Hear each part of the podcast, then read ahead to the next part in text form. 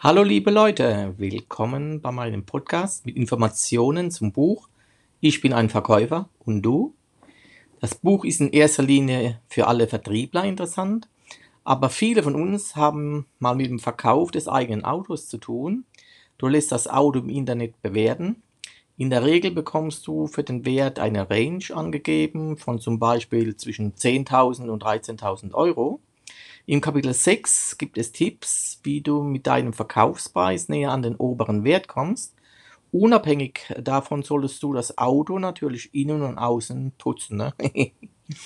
In der Leseprobe auf den gängigen Verkaufskanälen findest du das gesamte Inhaltsverzeichnis mit 10 Kapiteln. Bei Amazon klick das E-Book an, da ist das Inhaltsverzeichnis komplett. Also viel Spaß beim Schmögern und bleib gesund!